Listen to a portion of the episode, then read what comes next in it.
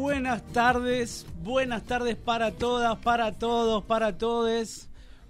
Comenzamos una cuarta temporada de este programa que queremos tanto, que se llama Alta Praxis y que viene, bueno, hace unos cuantos años este, metiéndole garra para comunicar y ser la voz un poco de los profesionales de la psicología social y también para aquellos que les gusta eh, también un poco pensar la realidad, eh, estar involucrados, implicarse en la realidad. Eh, y bueno, sean bienvenidos todos a escuchar este, este programa, a participar también del programa. este programa vuelve con una mirada mm, ya van a entender, aquellos que no pertenecen al círculo de la psicología social, pero aquellos que si tienen conocimientos, podemos decirles que vamos a intentar tener una mirada pichoniana eh, de, la, de la realidad. Eh, pretendemos abordar diferentes temas para sumar en la tarea crítica de desentrañar procesos y situaciones de la vida cotidiana y del contexto social ¿no? que, que, la contiene y que la reproduce. ¿sí? Poder desentrañar esas, esas sutiles, este, esas sutiles, ¿cómo decir? Eh, sutiles endijas que nos, este, que nos hacen trastabillar a veces. Bueno, eh, primero, primero, antes que nada, antes que nada, eh, porque acá están escuchando a, a, la voz de un señor que habla. Mi nombre es Diego, me presento, pero antes también necesito presentar a todo el equipo que hace Alta Praxis. Eh, vamos a empezar. Vamos a empezar. Eh, con los que están detrás de escena, primero. Con los que están detrás de escena. Eh, un. Bueno, no estaríamos en este momento al aire si no fuera por quien nos está este, operando en este momento, operando entre comillas, ¿no? Operando radialmente, la señorita Mica. Eh, bueno, le agradecemos mucho, ya mm, la, mm, ya la van a ir conociendo de a poco a través nuestro, creo. bueno, y después en la producción está Laura Pisorno, Paula Lewinger. Y en la coordinación y producción general, porque ya es el coordinador general ya de esta empresa inmensa que tenemos, el señor Nahuel Varesi. Y después, bueno, por supuesto que ya iremos presentando a los columnistas que irán pasando por el programa. Ahora, pasemos a, otro tema, porque quienes siguen al programa desde hace tres años, ¿no? Esta es nuestra cuarta temporada. Eh, los que siguen el programa habrán dicho quién es este señor que está hablando o habrán dicho, epa, ¿qué pasó con la otra conducción que estaba? Bueno, las compañeras eh, Tati, Echeguren y, y, Gaby, eh, bueno, no van a participar este año, pero hemos incorporado eh, una, una nueva este, persona, una nueva conductora en la mesa. les presento a Gaby Payarola, eh, y bueno, mm, presentate Gaby, ¿cómo te va? Bueno, gracias Diego. Eh, soy Gabriela, psicóloga social, recibida de la primera escuela de psicología social de Pichón Rivier, de acá de Cava, del año 2019. Así que eh, nada, espero que disfruten el programa y que me tengan paciencia en este momento de acomodarme con esta nueva tarea. Por supuesto, sí, claro. Todo eso, como sabemos, todo es un proceso, ¿no? Sí, así que nos, iremos acomodando mutuamente y en conjunto para, para poder ir cada vez haciendo lo mejor, ¿no? Eh, eh, lo, que, lo, que buscamos es ir eh, mejorando para que quienes nos escuchan puedan disfrutar de lo, de lo mejor del pensamiento pichoniano y tengan una buena tarde, terminen una tarde de viernes, que por lo general uno está volviendo del trabajo o ya salió del trabajo hace un rato pero está tratando de bajar esa intensidad de la semana. Eh, bueno, eh, lo que vamos a intentar es poder por ahí bajar, meternos un poco profundamente en algunos temas, Capaz como no hoy. tanto. Capaz no tanto, capaz, Capaz no, no bajamos tanto. capaz bueno. relajamos, claro, pero por lo menos vamos a, a entrar en otra frecuencia, ¿no? Sí, sí, por supuesto. Eh, bueno, nada, acá ya veo que me están empezando a mandar algunos mensajes, pero quería decirles algo. Antes que antes antes de continuar con esto. Les quiero hacer una propuesta. Que creo que es la propuesta de- en general. Ustedes digan que sí, atrás de atrás. Por favor, Sí, me dicen que sí. Quiero proponerles a todos los que están escuchando en este momento que participen, que participen, que participen activamente, que el programa eh, está, mm, está hecho para que eh, eh, participen, participemos todos. ¿no? Que sea un Todas espacio... y todes. Exacto. Que sea un espacio para poder reflexionar, pensar, debatir, estar de acuerdo, no estar de acuerdo. eh, nada, de expresarnos, expresarnos. Eso es muy, creo que es muy importante. Eh, queremos que sea una especie de altavoz el programa, ¿no? Con las opiniones, con las propuestas, con acuerdos, con, Con desacuerdos. con desacuerdos. Eh, bueno, creemos que es importante combatir la neutralidad, sobre todo. Tomar una posición, Sí. que de eso un poco se va a tratar el programa, ¿no? Sí. Eh, recuperar, recrear la voz que por un lado por ahí nos ponga un poco incómodos, ¿no? Pero que por el otro lado na- desnaturalice, ¿no? Eso que nosotros decimos, ¿no? De- desnaturalizar lo que parece lo que parece que está dado así de manera Estático. estático, eterno, algo que no hay no tiene Inamovible. cambio, ¿no? Eh, entonces, bueno, lo que qui- quisiéramos hacer es, es que entre todos podamos este, desnaturalizar estas, esta situación eh, que parece estar dada e inamovible. Eh, y bueno, y resignificar, resignificar las cosas buenas, los placeres también, y la alegría, ¿no? La alegría, la alegría de estar vivos, estar juntos, eh, la alegría de vincularnos, la alegría de, mm, de, ¿cómo decirlo? De la interacción, ¿no? De eh, la alegría no de manera banal, lo digo, digo quiero decir profundamente, ¿no? Eh, los afectos profundos que provoca esto de interactuar con otro y que a veces, bueno, como quizás hoy vamos a estar charlando un poco, esto de interactuar, de vincularse, nos provoca algún miedo.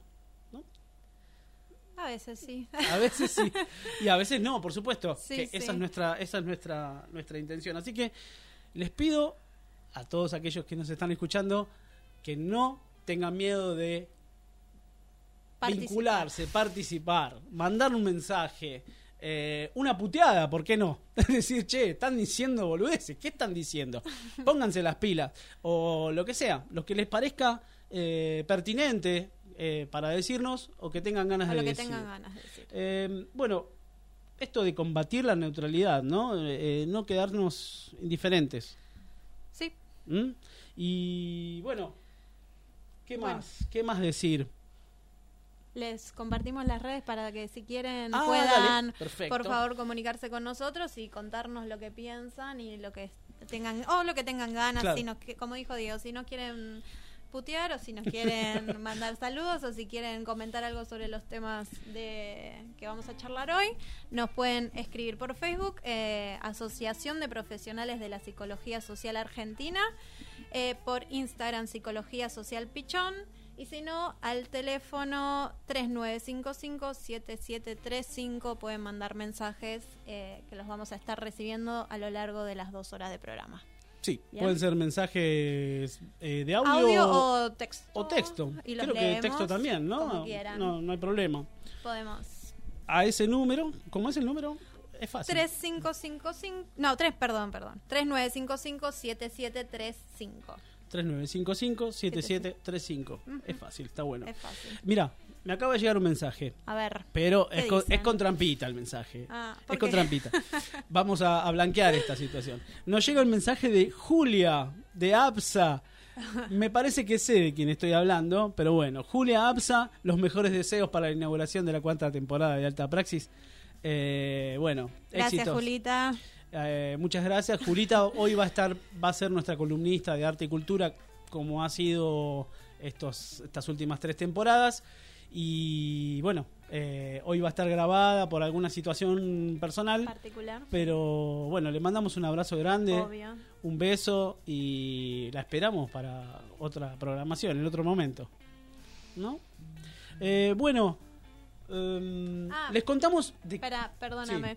También eh, les avisamos para los que quieran escuchar la radio, eh, pueden Mm. entrar a Radio Viral, eh, pueden bajar la app Total. de Play Store o lo que sea, o también online, eh, porque nunca me acuerdo cómo es la aplicación de los iPhone para bajar. Bueno, no importa, pero es como la Play Store. El que del tiene Android iPhone sabe que se la baja de Se ahí. la baja de ahí, Radio Viral, y si no, online, eh, la pueden buscar también. Sí, porque es más, creo que no sé si desde la misma aplicación pueden enviar mensajes.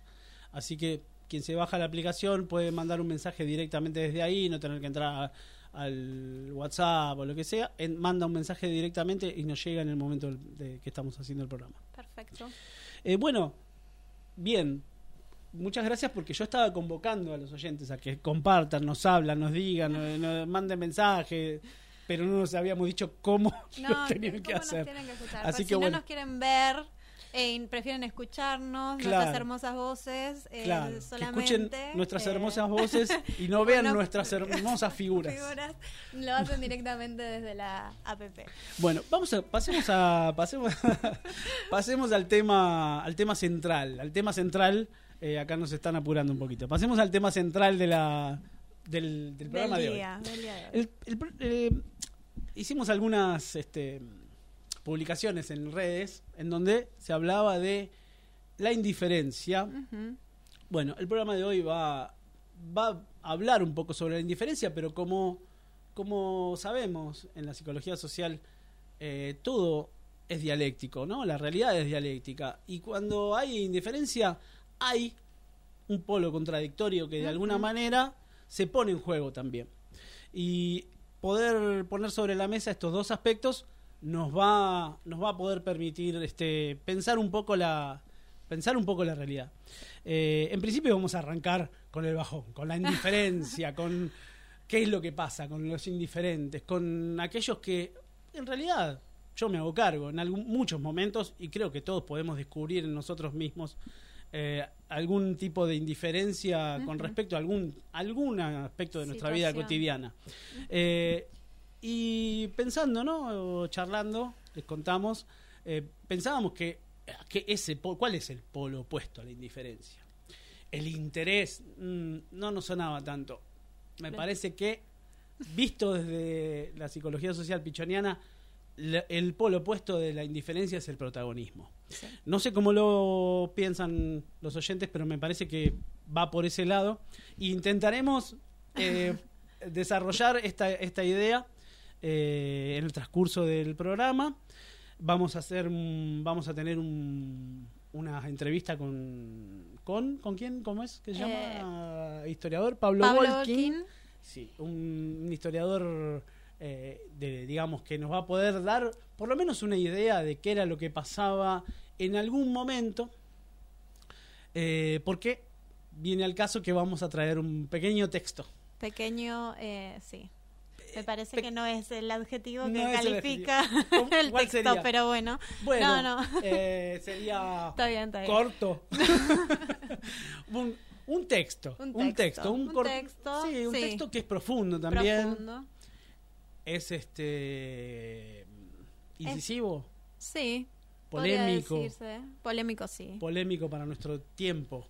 Eh, creo que es eh, que puede eh, significarse en cualquier momento de la historia. Creo que tiene tanta... como se ubica bien en la actualidad como en el momento que fue escrito. Ajá. Eso, ahistórico diría que es. Claro, Por atraviesa, lo menos atraviesa, sí. sí, eh, distintas épocas o todas las épocas. Sí, es interesante y, y se llama, eh, tiene, un, tiene un nombre eh, que, que tiene una palabra que hoy en día eh, se utiliza como, que tiene una connotación negativa, ¿no? Sí. Y bueno, eh, ya lo vamos a ver, ya lo vamos a ir descubriendo juntos.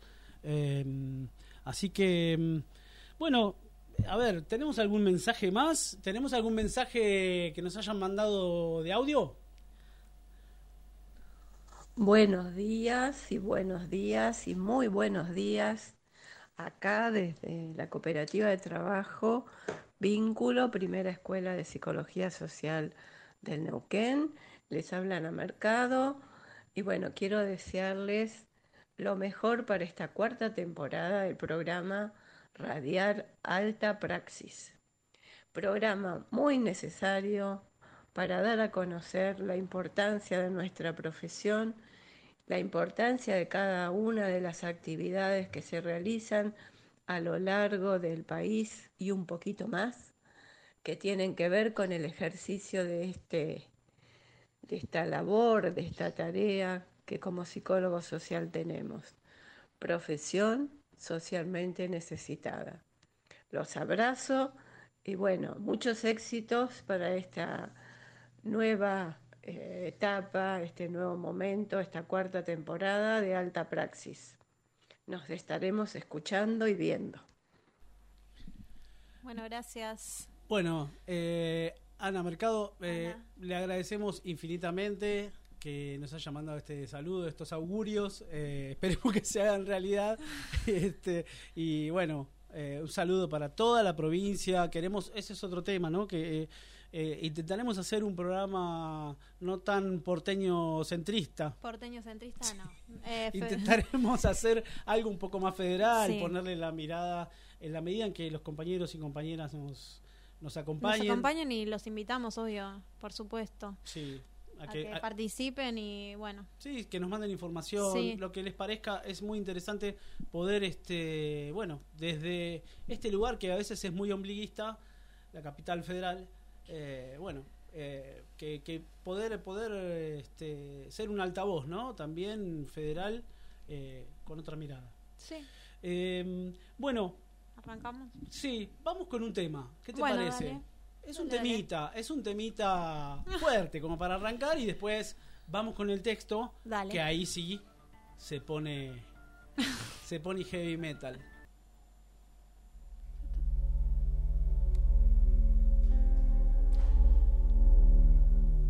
Odio a los indiferentes. Odio a los indiferentes. Creo que vivir significa tomar partido. No puede existir quienes sean solamente hombres, extraños a la ciudad. Quien realmente vive no puede no ser ciudadano, no tomar partido. La indiferencia es apatía, es parasitismo, es cobardía, no es vida. Por eso odio a los indiferentes.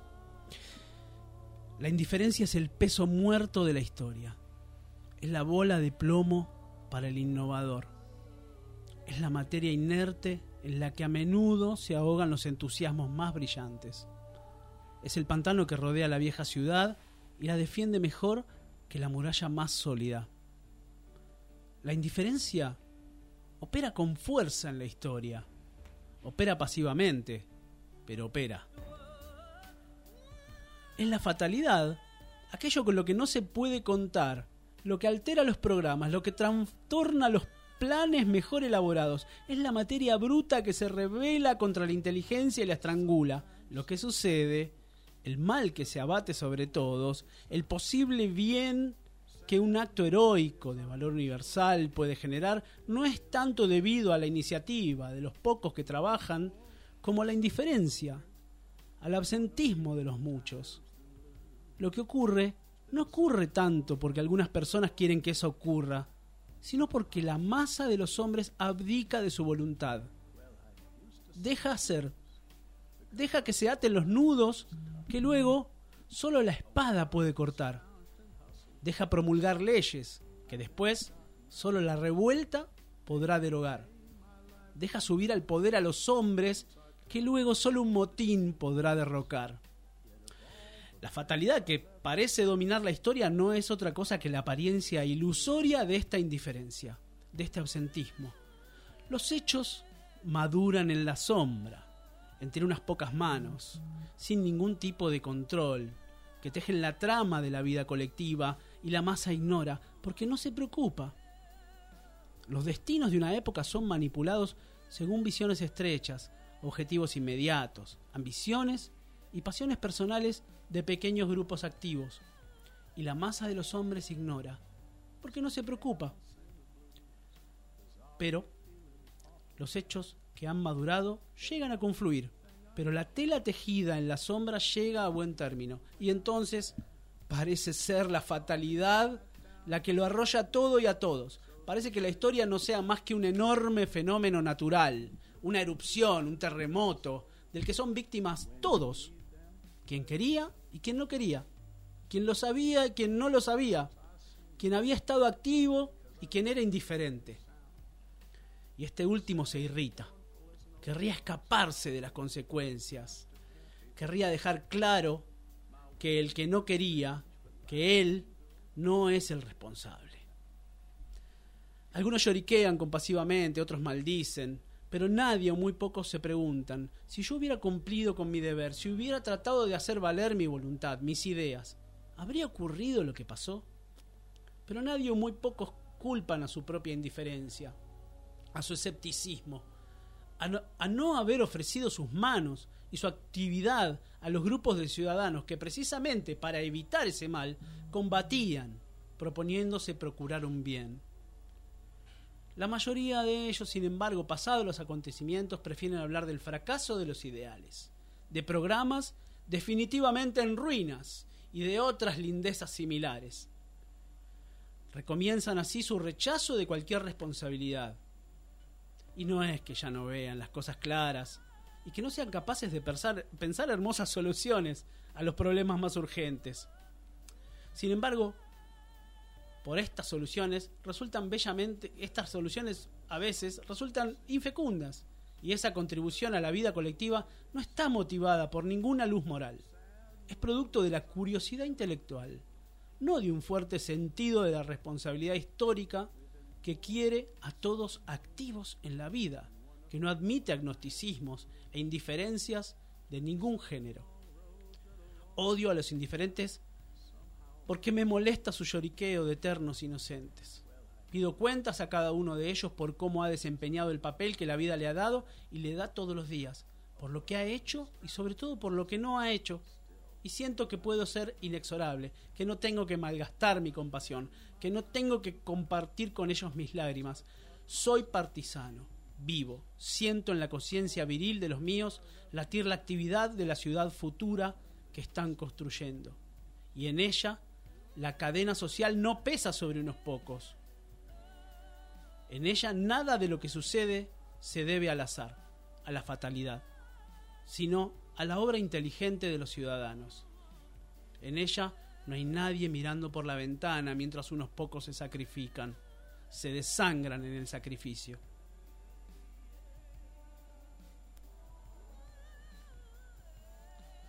Vivo, soy partisano por eso odio a los que no toman partido.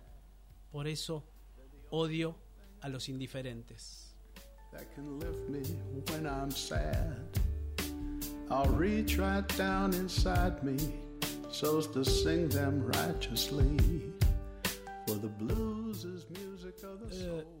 bueno, eh, como verán, es un textito un poquito denso y que propone algunas, algunas cuestiones este, digamos, eh, que pueden ser polémicas hoy en día.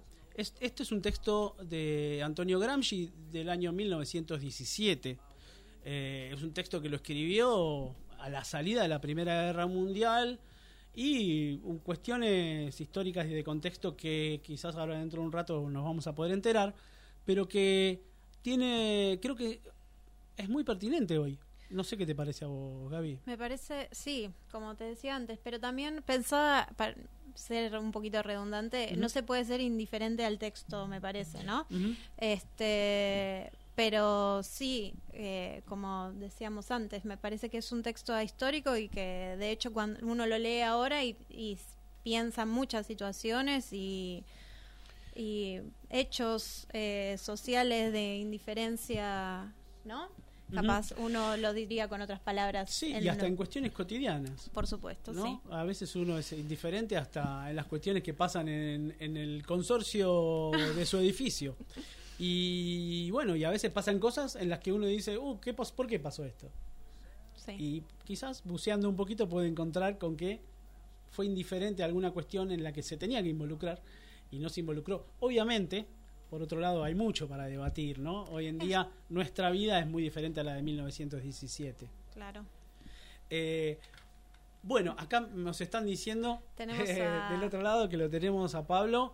Eh, Pablo Volkin, eh, historiador, profesor, investigador.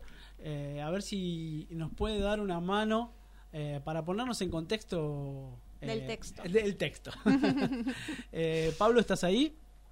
Aquí estoy, ¿qué tal? Buenas tardes, buenas noches. ¿Qué tal? Buenas, Buenas noches, noches, Pablo. Pablo. Gracias por la por la llamada, por eh, recibirnos. Sí, No, por favor, un gusto. Bueno, eh, mira, queríamos, la verdad es que veníamos, no sé si leíste el texto, lo pudiste escuchar, eh, lo conoces, eh, pero más que nada nos parece un texto que atraviesa el tiempo, ¿no? Que hoy en día se resignifica, por supuesto, y queríamos preguntarte, ¿no? ¿Qué, qué, qué es lo que, quiénes eran los indiferentes en ese momento, ¿no? En ese, en ese contexto de la Italia de 1917. Bueno, miren, por un lado es muy interesante y como ustedes dicen, eh, en cada momento histórico lo escrito se resignifica y toma otro, y uno puede retomar otros elementos que quizás no son exactamente los que se planteó él o la autora al momento de redactarlo. En este caso concreto de Gramsci, eh, este trabajo de lo que algunos investigadores específicos ¿no? sobre Gramsci y su historia han denominado el final de su etapa joven, de su primera formación, en donde todavía tenía fuertes elementos digamos, vinculados con la filosofía de Benedetto Croce y de otros intelectuales italianos de la época y estaba ganando fuerza su formación marxista y materialista dialéctica. Eh, Gramsci es- está protagonizando una disputa muy importante en el seno del Partido Socialista Italiano. Claro, él, eh, eh, él tres o cuatro años después eh, es eh, parte de la creación del Partido Comunista en Italia, ¿no? Exactamente, en el 21, después de la revolución de octubre del 17 en Rusia, él es parte fundamental, te diría, Ajá. de la conformación del Partido Comunista Italiano. Ahora, este texto es bastante combativo eh, y está metido en el medio de la Primera Guerra Mundial. ¿O me equi- Exactamente, pero piensen que este es un momento en donde Italia en particular, eh, desde la década de 1880, formaba parte de la Triple Alianza junto con eh, el Imperio Austrohúngaro, austro- austrohúngaro y los alemanes, o sea, estaba del otro lado.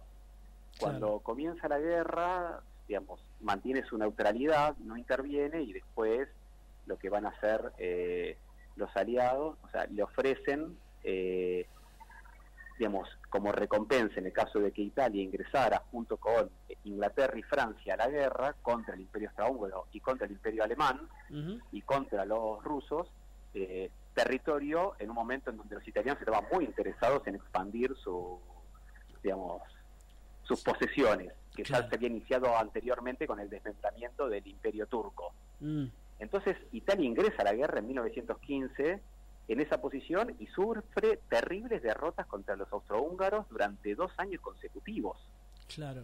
a tal punto que en el 17 es ter- terrible el retroceso que tienen y tienen que recibir una expedición eh, de los británicos que ingresaron junto con los ingleses para terminar de proteger ese frente de batalla. claro. En ese contexto, Mm. el Partido Socialista Italiano, que primero había acompañado la neutralidad del país, Sí. luego, en vez de oponerse a la guerra, como gran parte de, de los partidos, digamos, vinculados con la Segunda Internacional, se mantiene en una posición casi en- equidistante entre, bueno, quizás un poco a favor y un poco en en contra en términos de la neutralidad, y el texto de Gramsci está en ese contexto. Mm. Bien. O sea, eh, un poco está dirigido hacia la dirigencia. Exactamente. ¿ah? O, o sea, Mm. justamente no ser indiferentes quiere decir arrojarse, luchar, en una concepción en donde no hay que esperar esta idea de bueno, esperemos que Italia logre un cierto grado de desarrollo para estar en condiciones de que se logre, se entiende, la revolución socialista. Como si eso fuera mágico y no se, no se arribara a esa transformación producto de la acción de las masas. Totalmente, totalmente. Era un poco... Gaby, ¿querías preguntarle algo a Pablo? No, dale. Ah, bueno, eh, em, a lo que estaba pensando, porque yo cuando leí el texto, al principio, mi primera pregunta es, ¿a quién se está refiriendo? ¿no? ¿A quién le está hablando? Eh, eh, yo entiendo humildemente que se está refiriendo a esa polémica. Uno apenas lo agarra, piensa que se está mm. refiriendo a quienes no intervienen en la lucha no contra eh, los invasores. Pero usted piensa que los invasores son el ejército austrohúngaro. Claro. Si no, sería estar a favor del ejército italiano, que mm. era el ejército de una clase dominante, imperialista, expansionista, en el medio de la Primera Guerra Mundial. Sí, sí, sí. y la población un poco queda en el medio de esa situación. Sí, y al mismo tiempo, ojo, la población protagonizando terribles conflictos sociales. Porque ustedes piensen que en este marco había hambre, faltaba alimento, no llegaba carbón para calefaccionarse, no había recursos del Estado para eh, poder subsidiar a las familias de los soldados que estaban en el frente de batalla. Italia perdió más de un millón de hombres entre muertos y heridos en la Primera Guerra Mundial y cuando se firma la paz prácticamente no recibe nada de lo que le habían prometido por el desempeño que había tenido. Ese es el contexto. Claro. Bueno. Pero pensaba también en esto que decías de, que no iba a ser mágico, digamos, el, el proceso y me imagino que él se refería también a esa indiferencia, ¿no es cierto? Como a, bueno, las cosas no suceden mágicamente, sino que hay que tomar eh, armas en el asunto, digamos. Efectivamente, y eso le está diciendo la conducción del Partido Socialista. Hay que impulsar la lucha, hay que encabezarla, mm. hay que estar en el campo, ¿se entiende? En el campo de batalla, pero no literalmente, sino metafóricamente. Sí, sí, sí. Porque ustedes piensen, mm. digo, para agregar un elemento más que no es poco relevante, mm. producto de, eh, digamos, una Italia embarcada en el conflicto bélico, se impone un régimen militar dentro de las fábricas. Ah, mira. Porque hay que garantizar los suministros. Claro. Sí, sí, Entonces tenemos trabajadores y trabajadoras, ¿entiende? Con un nivel de superexplotación muy superior al que venían. Impresionante, claro. Me imagino que debe haber sido muy profundo la explotación en ese momento.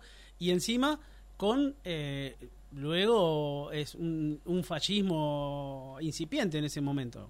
Eh, ya... Y es que, es claro, que justamente, la, digamos, esta situación con el ascenso de, eh, digamos, un poco más tardío, ¿no? Pero con la conflictividad social creciente, con el papel mm. de los anarquistas, más tarde también de los comunistas, con la decepción que había generado la muerte de la guerra y encima la posición en la que había quedado Italia, mm. se genera un, se entiende, un caldo de cultivo para que una corriente más de grandes terratenientes y grandes empresarios con un discurso nacionalista bélico con el partido ¿no? nacional fascista llegue a tomar el poder.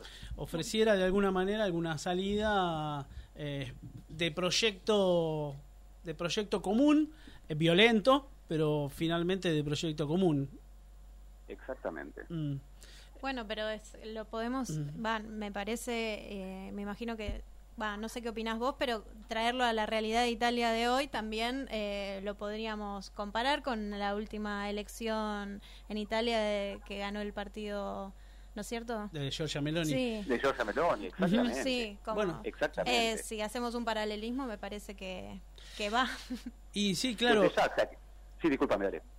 No, no, dale, dale, dale, Pablo, para escuchar. No, no, me parece que es muy interesante en ese sentido. Yo entiendo que el texto que ustedes habían seleccionado, que me parecía súper pertinente en términos de lo que está sucediendo hoy, eh, digamos, venía a colación y podíamos retomar aspectos, estaba bueno quizás como contextualizar y entender que bueno, que quizás el debate que le estaba dando en ese momento era hacia otros sectores, no a la población en general, digamos, pero que hoy algo que estos fenómenos también aparecen, y entiendo yo en una, lectura muy personal, de que también los gobiernos reformistas, digamos, que se han sucedido mm. eh, en varios países europeos y que no han dado respuesta a las necesidades populares, eh, también generan las condiciones para que surjan eh, salidas por derecha. Sí, totalmente. Yo estaba pensando, ¿no? Y te iba a hacer la pregunta, bueno, ahora que no estamos en un contexto de guerra, bueno. y después dije, no, estamos en un contexto de quizás una, una guerra que se está jugando en otro lado concretamente, pero hay una guerra de baja intensidad que tiene características medio planetarias, de alguna manera. Eh, y esa superexplotación se está dando, esa superexplotación que vos estabas este, antes este, diciéndonos y contándonos, se está dando en un montón de lugares del planeta y, estas ultraderechas neofascistas están apareciendo en Latinoamérica, en Europa, en, en, todos lados. Em, te quería llevar a eso, ¿no? ¿Qué, ¿Cuál es, eh, ¿Qué puntos de encuentro mm, claros encontrás? Claro, bueno, en ese sentido yo creo que uno podría apelar a lo que apela Gramsci de convocar a tomar partido. Sí. Eh, yo creo que ese es el punto más fuerte mm. que entiendo yo existe entre este planteo del 17 y este planteo del, 2023, ¿no? O sea, mágicamente esto no se resuelve, hay que tomar partido y hay que ser protagonista. Eh, y me parece que los o sea, las experiencias y el balance que uno va sacando individualmente, individualmente, pero sobre todo a escala social de las grandes masas, es que, bueno, es necesario porque lo que se ha dado hasta este momento no ha resuelto las necesidades. Y, mm. estos discursos, como ustedes dicen, enmascarados, ¿no? con, contenidos raciales, con contenidos xenofóbicos, con contenidos machistas, con, o sea, eh, que nuevamente buscan con discursos autoritarios mostrarse como una salida posible, ordenadora, porque aparte ese es el concepto que el propio fascismo se presentaba, ¿no? Una sociedad desordenada, un caos económico, una crisis social y la necesidad del orden. Claro, esto de la crisis, el caos, la falta de proyecto, la incertidumbre, en contexto, en ese contexto, en principio del siglo XX, me imagino, eh, debe haber sido durísimo, eh, pero claro, lo podemos traer a nuestro a nuestro tiempo y casi podemos utilizar las mismas palabras. Sí. Exactamente, yo les diría que con eh, las teorías de las clases dominantes, en cierto grado y medida, mucho más refinadas. Claro, más sutiles. exactamente, en términos de, digamos, los desarrollos sociológicos, politológicos, de politólogos, filosóficos, eh, económicos, ¿no? En donde inclusive muchas cosas se retoman de aquel periodo. O sea, todas las, todas las ideas que hoy aparecen denominadas neoliberales no son más que eh, la repetición con más o menos variaciones de lo que eran las concepciones marginalistas del fin del siglo XIX. Las reciclaron. Exactamente.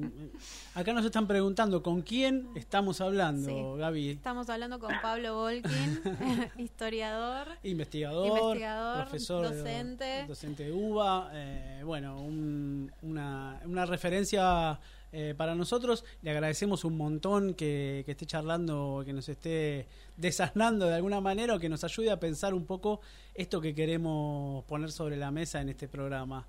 Eh, bueno, Pablo, eh, acá me están... ¿Tenés alguna pregunta más? Em, no, no sé si, si yo cuando leí el texto, el primero lo pensé eh, esto es una opinión personal, voy a decir primero, como con esta cosa de los apolíticos que existen en, eh, o, se, o se denominan apolíticos, eh, sobre todo acá en, en Argentina, no sé cómo se, se da en otros países realmente. si a vos te parece que como que tiene alguna relación con eso o lo, lo tomas de manera de otra manera, no sé, digo una opinión personal. No, por supuesto, por eso ya caeríamos en, digamos, en en opiniones personales, por eso no, no, no, la teoría, sino que sería mi opinión particular. Pero, eh, a ver, yo creo que eh, efectivamente la, esta proliferación de, lo no político, ¿no? O, el incremento del número de personas que se identifican teóricamente con no política es un problema en términos de que asocian la política con eh, determinados aspectos, ¿no? Con el mm. parlamentari únicamente con el parlamentarismo, únicamente con, eh, con, las candidaturas a elecciones, únicamente inclusive con la corrupción. O sea, la política sería eso, la política como algo sucio. Y entonces lo que hacen es circunscribir la política solo a algún aspecto, y yo entiendo un aspecto minoritario, eh, y por lo tanto vaciar de contenido la categoría de la política. La política como la disputa por el poder, y eso yo creo que es el problema más grande. Sí, sí. Disputa poder poder que se despliega en las calles, en los barrios, en las escuelas, en los contenidos que uno enseña, en las concepciones que uno, ¿no? O sea, es una Sí. batalla que se da en todos los planos. Sí, sí. Finalmente se vacía de contenido a la política para que aquellos que eh, la- eh, ter- eh, son finalmente, este, digamos, los los que son este, los este, destinatarios de las políticas eh, terminan terminan siendo, digamos, que, queda queda la política vaciada, pero son somos la población los que los que somos los afectados por la política y esta esta situación de vaciarla de contenido este nos deja en un lugar en de, de- de no saber hacia dónde ir a, a algunos, ¿no? Eh, Exactamente, yo mi propia actividad como docente de historia Mm. la entiendo como una actividad política, Claro. Totalmente. Claro. eh, en términos de que lo que enseño está en el marco de una disputa por los contenidos Sí. Exactamente. y por Lo- contenidos que contribuyan a transformar y no a conservar. Bueno, un poco lo que Inclusive estamos intentando Bueno, pero hacer. me parece que es también lo que dice en el texto, ¿no? Como esta Exactamente. cosa de, de bueno, no, no, no quiero esta gente porque no toma ninguna posición. No la quiero, no, no dice eso, obviamente, ¿no? Pero bueno, eh, me parece que es lo que dice él también. Como que al final es esa no posición termina siendo una posición también, ¿verdad? efectivamente, la Opera. no posición es una posición. Eso yo creo que es la discusión fundamental. Fundamental, sí. El que el plantear que se es apolítico, se es político porque está tomando partido. Claro. Partido por dejar las cosas tal cual como están. Que es lo mismo que un concepto de muy extendido, que es el de pragmatismo. Sí. Entonces Sí. parece que cuando Uf. uno no puede explicar algo, esa persona es pragmática. Mm, Las medidas que toma algún, digo, el actual ministro de Economía, por ejemplo, ¿no? que se habla que es tan sí. eh, pragmático. En realidad, cada medida que toma es una decisión política, Política, no es pragmático. Entonces, Sí, yo creo sí. que esos son los conceptos que ayudan a oscurecer más que aclarar. Exactamente. Bueno, Bueno. Pablo, acá nos está, nos están redondeando, nos dicen, paren un cachito con la cháchara. Bueno, muy bien. Te agradecemos muchísimo por habernos este, dado tu- tus conocimientos eh, y tu, tu opinión y tu, Y tu bueno, tiempo. nada, y tu tiempo. Y esperamos eh, que poder invitarte otra vez también. Esperemos que en algún momento podamos si invitarte. querés, otra obvio. vez. Dale, dale, no hay ningún problema, sería un placer. Bueno, Muchísimas muchísimas gracias, ¿eh? Gracias a muchísimas vos. gracias a vos.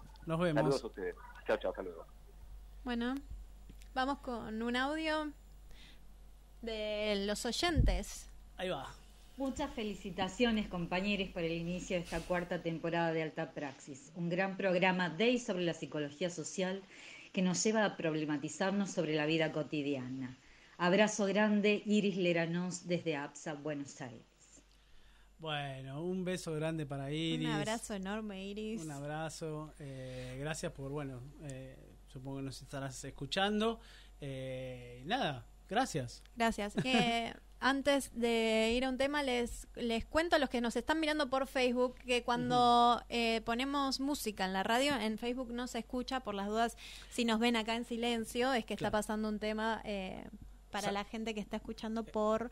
Estuviste muy bien porque eh, suele por pasar. la- Bueno, muy bien. Eh, volvemos después de esta de este viaje por la historia que hicimos, que bueno, la verdad que fue muy interesante lo que nos cantó Pablo, ¿no? Muy interesante. Eh, ¿Te parece si escuchamos algún audio más? Sí, escuchemos, pa- pará, antes de escuchar Ah. algún audio, tengo acá unos saluditos que nos están mandando también de, de texto. Dale. Eh, Lili, éxitos para esta nueva temporada de Alta Praxis, un beso grande, Lili de acá de, del programa, de uno de los programas de acá De de, la de radio. radio, que no recuerdo el nombre y me va a matar.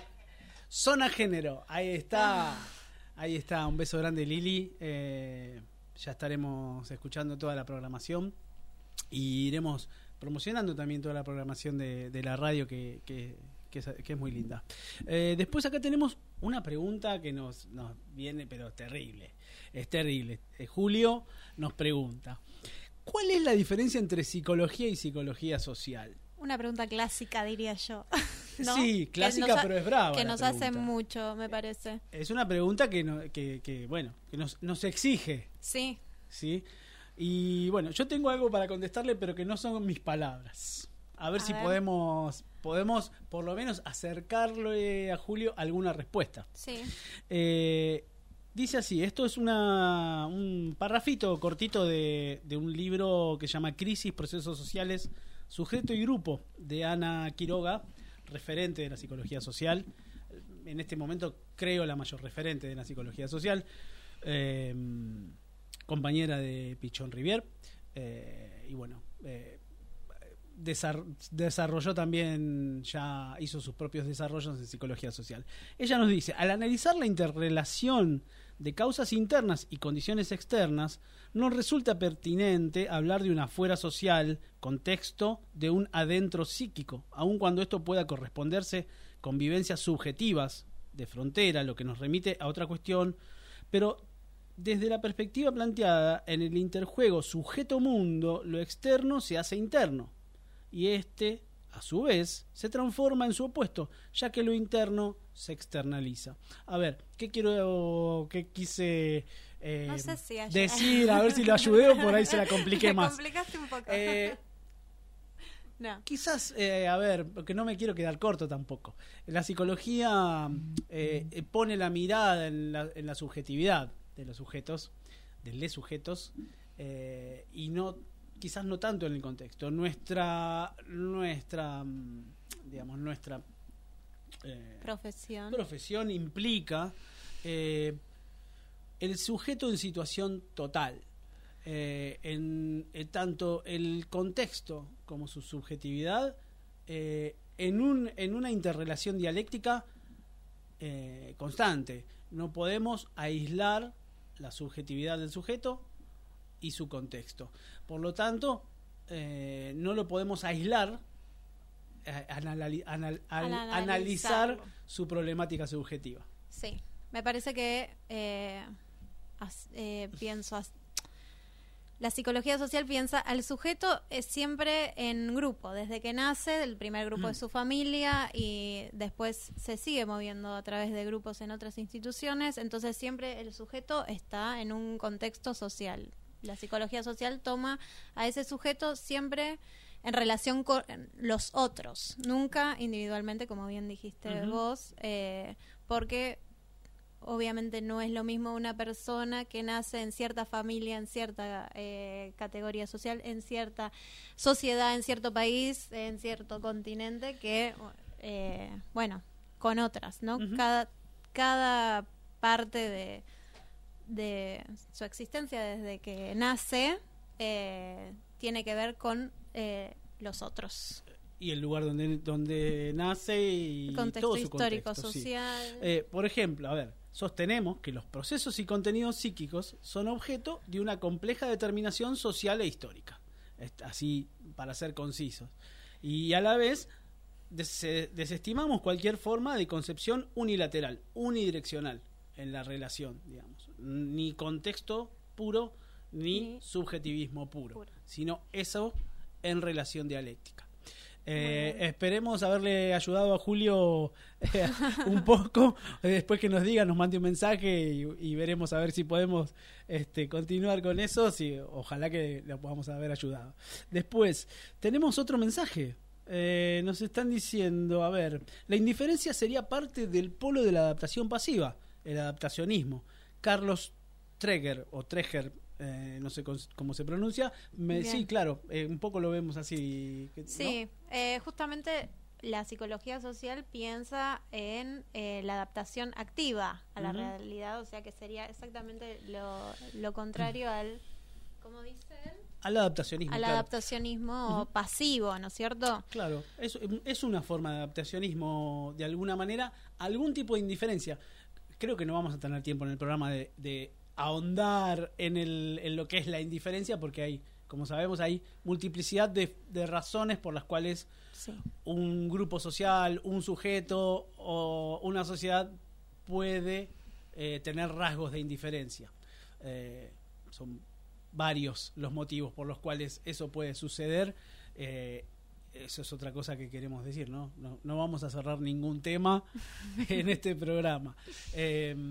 Y claro, por supuesto. No nos dan dos horas para profundizar tanto. el, polo contrario es, ¿no? El polo de esta contradicción es el protagonismo, que desde la psicología social, eh, bueno, abogamos, eh, abogamos por ese florecimiento, por esa, por ese protagonismo de los sujetos en su contexto, en su historia y en su vida En cotidiana. su vida cotidiana. Em, Vamos con un audio, ¿te sí, parece? dale. Compañeros, colegas, quiero enviarles un saludo cordial, un abrazo fraterno en esta nueva etapa radial, hacer un programa desde y centrado en la psicología social es necesario, nos fortalece, nos sostiene, nos actualiza. Eh, son muchas las carencias que estamos teniendo en relación a la salud mental y eso se concretiza en la falta de atención de quienes la necesitan. Eh, lamentablemente cada vez más por causas objetivas y subjetivas. Por otro lado, nuestra mayor presencia en distintos ámbitos eh, debe ser transmitida, analizada, puesta en común, compartida y así poder seguir caminando juntos con el objetivo de lograr este año la ley que regule nuestras prácticas. Les mando eh, muy, muy, muy buena onda, energía, mucha música y muy buen año. Bueno, eh, creo reconocer eh, la voz de, Sí. de Mónica Dileo, Mónica. eh, bueno, profesora de la escuela, de la primera escuela privada de psicología social. Eh, la queremos un montón. Muchas gracias por, por este saludo, por esta arenga que, que nos hace y nos trae un tema que vamos a estar tocando en los próximos programas y en este programa vamos a también tocarlo, el tema de la ley. Eh, ¿No? Vamos Sí. a estar ahí charlando La con alguien. ley, sí.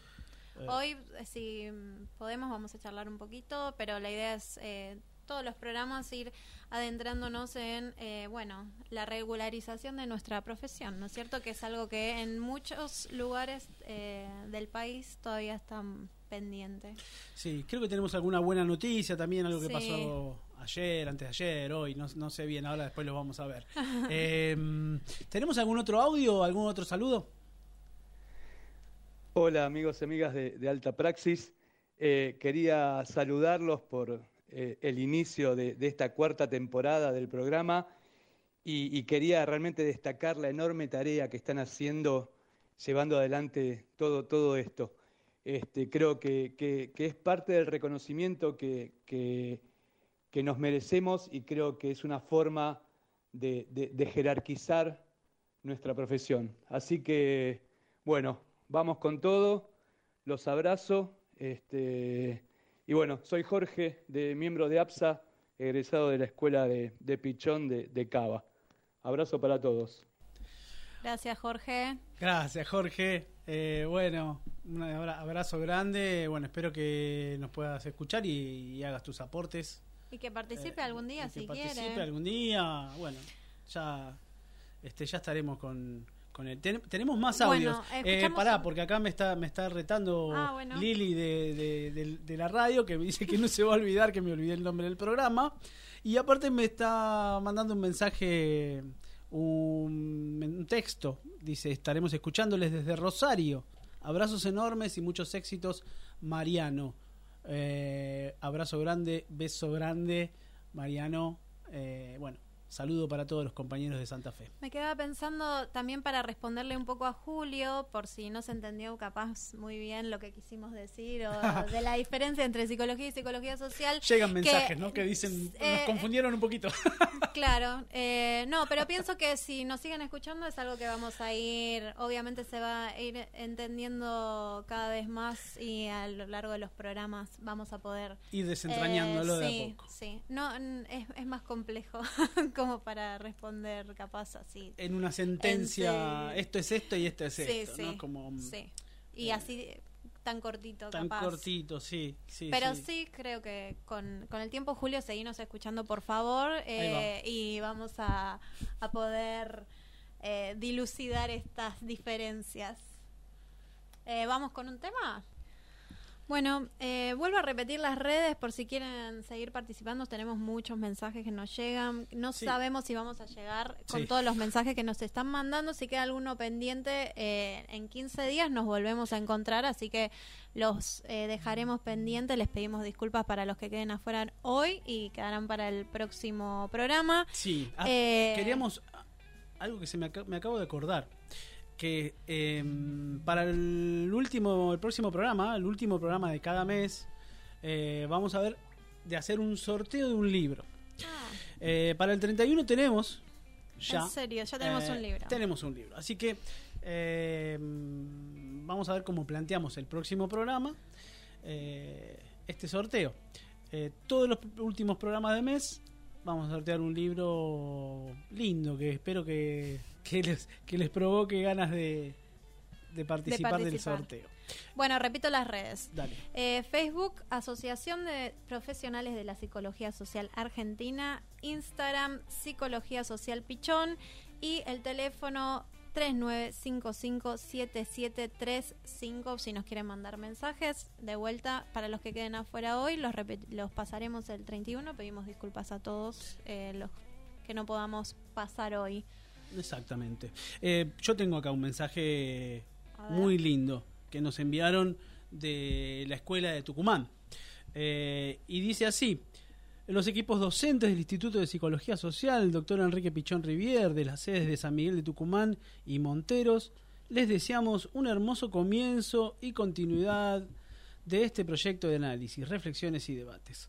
Además les comentamos, y esto es algo que acá en, el texto eh, está bueno porque es lo que queremos, que de todas las asociaciones del país, de todos los compañeros y compañeras que están en el país, que tengan actividades, que estén en, en territorio eh, mm, cumpliendo alguna tarea profesional y que se quieran comunicar con nosotros y, y compartir su información, compartir su trabajo, bueno, bienvenido sea.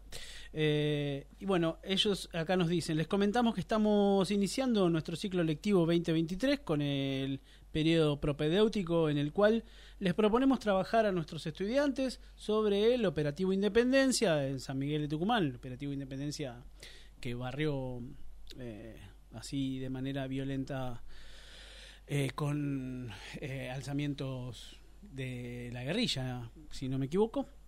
Y el 24 de marzo, Día Nacional de la Memoria por la Verdad y Justicia, en ambas sedes. También les contamos que egresadas y estudiantes de la carrera, este sábado 18 de marzo a las 18 horas, en nuestra sede de Avenida Mitre 771 de San Miguel de Tucumán, se reunirán para reflexionar sobre el rol de las mujeres en la psicología social, entre otros temas.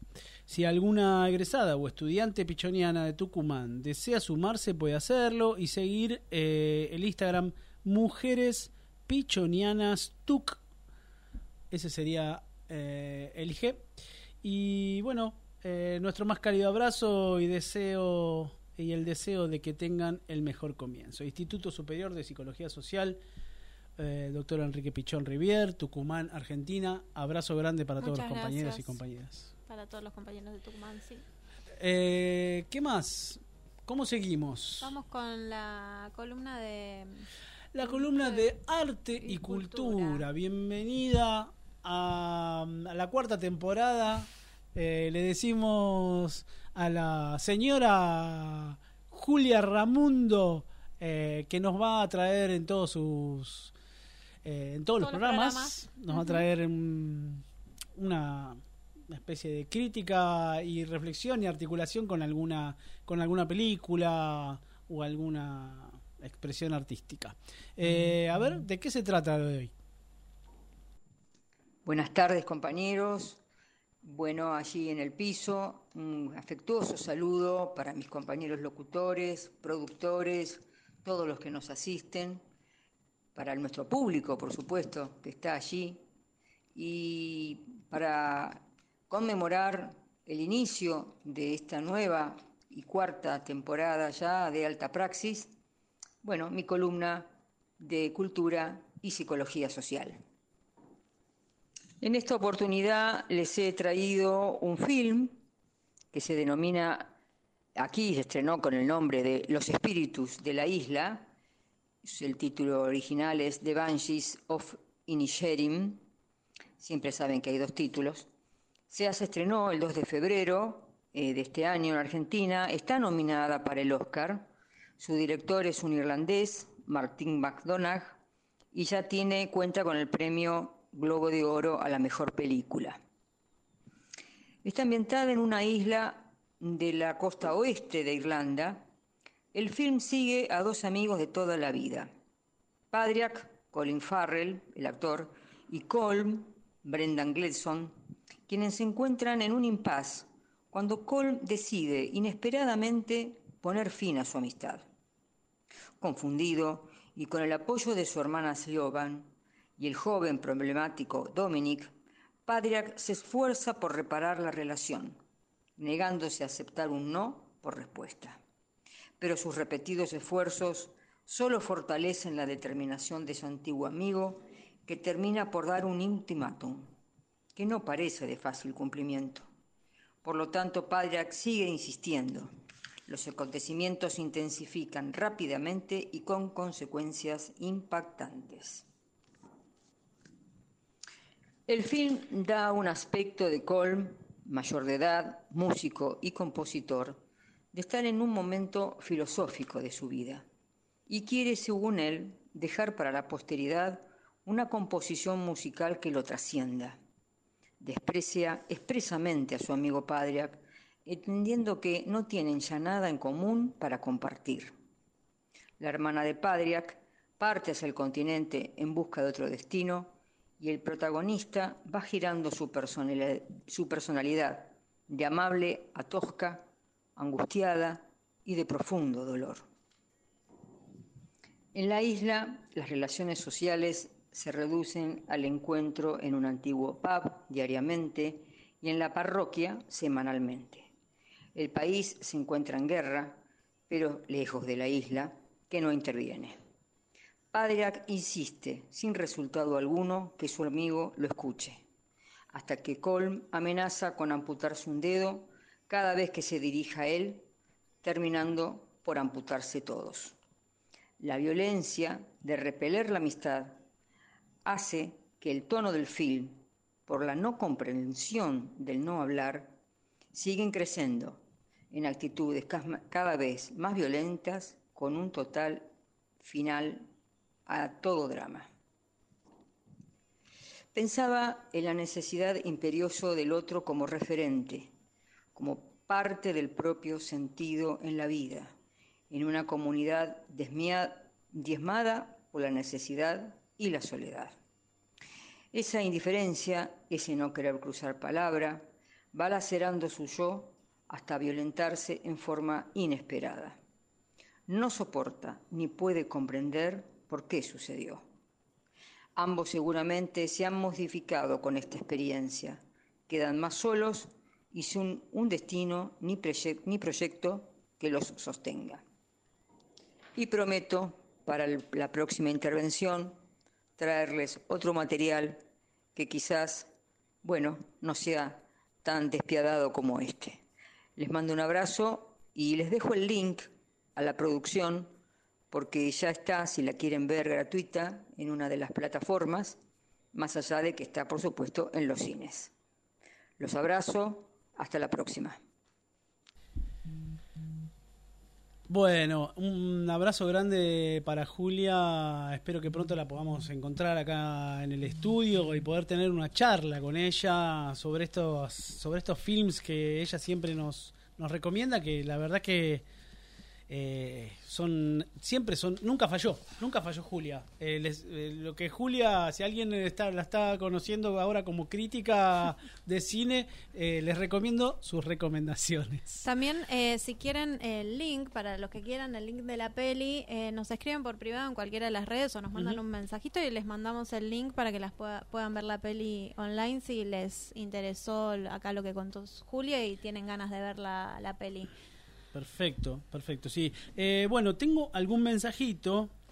eh, que me están mandando a que podemos, eh, la, la señorita Iris nos dice que podemos ser un poco más, este, digamos, coloquiales a la hora de, de explicar algunas cuestiones. y tiene razón, tiene bien. razón. Vamos a ir mejorando con el tiempo. Esperemos que No nos retes, Iris.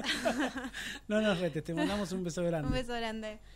Em, bueno, Bueno, ¿cómo seguimos? Em, ¿Tenemos algún audio más para escuchar?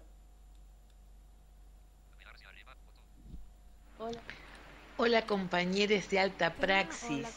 Desde aquí, desde Acepsa Fe, de la provincia de Santa Fe, les estamos mandando un saludo con un gran deseo de éxitos en esta nueva tarea. Seguramente nos encontraremos muchas veces construyendo una agenda federal de acciones, de intereses, de tareas pensadas desde la psicología social. Un abrazo muy grande y muchos éxitos. Bueno, muchísimas gracias para, para todos los compañeros de todo el país que nos están enviando estos mensajes. Eh, bueno, nada, esperemos tener después, en otros momentos vamos a tener más tiempo para poder este, dedicarles a cada uno de los mensajes porque la verdad que son un montón. Eh, y bueno, ahora pasemos a un, a un momento del programa que creo que también espero que se institucionalice este momento, que es el momento de columnas de género o mirada de género acerca de, bueno, de la realidad y de lo que estamos proponiendo. Sí. Bueno. Em, cuando estábamos, va, cuando propusiste, Diego, porque voy a decir, propusiste el tema del texto de Gramsci, em, se me ocurrió eh, buscar qué significaba la palabra indiferente. Eh, es una costumbre que me tomé porque como ahora con el celular Google, eh, San Google, como dice mi hermana, sí, San Google.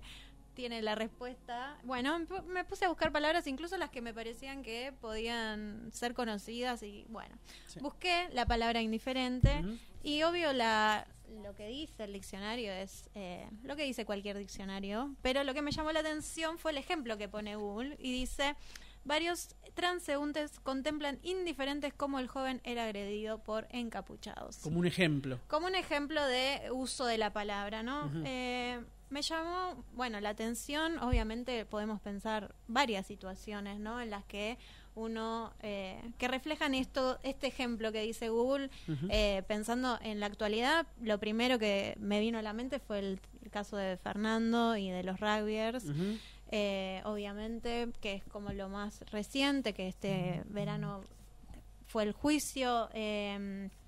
Y también me acordé de una carta que escribió, no sé si viste, pero en Instagram uno de los amigos de Fernando escribió una carta No la leí. eh, que habla de sobre el involucrarse, ¿verdad? Mm. Pero bueno, hay un montón de, como venimos diciendo a lo largo del programa, hay un montón de ejemplos de, en los que somos indiferentes todos eh, en la vida cotidiana ante ciertas situaciones, eh, situaciones que naturalizamos. eh, Sí, y niveles de indiferencia y cuestiones que nos que se nos imponen también en la vida cotidiana, que bueno, está buena eh, ponerles la lupa un poco, poner Sí. luz sobre eso para, bueno, no estar tan automatizados, ¿no? En este presente continuo que se nos proponen. Sí, a, a veces también capaz uno eh, resulta capaz le- nos resulta pesado capaz no ser indiferente todo el tiempo porque hay muchas situaciones que uno Mm. vive y ve ¿no es cierto? Pero bueno, refiriéndonos al 8M que fue la semana pasada eh, y eh, recordamos que el 8M es una conmemoración eh, y que empezó con el eh, por motivo de la muerte eh, o asesinato sería mejor Y- dicho de eh, las eh, 129 mujeres que estaban reclamando en una fábrica de Nueva York eh, por mejoras salariales, el fin del trabajo infantil, eh, bueno, Estaban ejerciendo algún tipo de protagonismo, ¿no? Sí, ellas decidieron tomar protagonismo, no, no fueron indiferentes a lo que les sucedía y decidieron, bueno, eh, tomar cartas sobre el asunto. Eh, bueno, Es tremendo porque eh, este, esta- este suceso fue, fue terrible, ¿no? La- Sí. las encierran en la fábrica, les cierran las puertas, traban las puertas y prenden fuego la fábrica Sí. donde mueren mueren todas estas a mujeres mí me parecía eh, interesante como diferenciar esto de que las mataron porque si no, como se habla ahora en los cabezales muchas veces de los de las noticieros o de los diarios murió, murió. No, claro. no, no murieron, No las mataron, natural, claro. claro. Mm. Y es importante hacer esa diferencia. Eh, bueno, para muchos parece que el feminismo igual es como algo ajeno a sí mismos, ¿no? Como que piensan, bueno, de esto que, que se ocupen los otros. eh, y Es no- algo de las mujeres. Es algo de las mujeres, es algo que no... Que, sí, que no incumbe a todo el mundo. Eh, pero bueno, la lucha feminista, o por lo menos como lo veo yo, eh, vin- vino y viene a mover estructuras, ¿no es cierto? A modificar los lugares que mo- habitamos las mujeres y eh, las cosas se tienen que mover para eso, ¿no? No, uno no puede quedarse en el lugar. Y por ejemplo, para que un lugar que históricamente fue ocupado siempre por un hombre eh, y para que lo ocupe una mujer, ese hombre se va se tiene que mover. Entonces, Sí, obviamente sí. es algo de lo, a lo que ninguna parte de la sociedad puede ser eh, indiferente.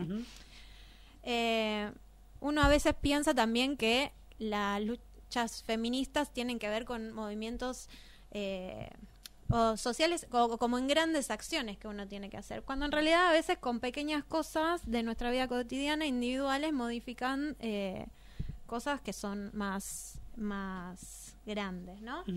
Sí, sí, a veces no son las grandes luchas, que es- por supuesto que son importantes, Claro. pero hasta en la, en la En cotidiana... lo cotidiano, las grandes luchas capaz lo que nos dan es como una sensación de que lo que se mueve es más grande, pero a veces moviendo pequeñas cositas podemos también eh, hacer alguna diferencia, ¿no? Sí. Eh, bueno, Claramente el movimiento de mujeres es el protagonista desde hace muchos años de las- en, en nuestra sociedad. Eh, eh, eh, es algo que me surge decir eh, hablando de protagonismo. Me parece que el movimiento de mujeres, el feminismo, los feminismos eh, están tomando el protagonismo como sujeto político eh, y nada, es, no, no, eh, no se puede ser indiferente a esto. No, Esto es- está todos los días este, en, en la cotidiana se, se, se ve, se ve Sí. la lucha, se ve la lucha. sí, y eh, bueno, como charlamos un poco nosotros, obviamente ah, fuera del programa también y con el resto de los compañeros, se trata también de tomar una posición, ¿verdad? Eh, es pensar eh, lo contrario a, a ser indiferente, como decías vos, ¿no? Mm. Tomar partido, involucrarse, eh, pensar en que nuestras acciones sí afectan a la estructura social, como a lo más amplio, ¿verdad? Y todas esas posiciones son políticas, eh, que tiene que ver con lo que veníamos, estábamos que hablando estábamos con charlando, Nick, eh, sí. con Con Pablo. Pablo. Me equivoqué de, de hermano Volkin. Eh, bueno, es una posición política también. Eh, bueno, tomar una posición significa también intentar ser coherente entre lo que uno piensa, lo que hace y lo que dice, que eso es lo que a veces mucha, cuesta más, porque hay cosas que están muy arraigadas eh, y pensándolo desde la psicología social podemos hablar de las matrices, de dónde fuimos, Claro. eh, dónde, cómo y con quiénes fuimos criados y con qué eh, orientación o co- qué- co- con, qué posicionamiento se, se Sí. uno se crió, se Si hay algo, creció. hay algo que el movimiento de mujeres tiene como principal expresión es que no no piensan que nada no puede ser cambiado. No, no. Todo puede ser Todo puede ser transformado.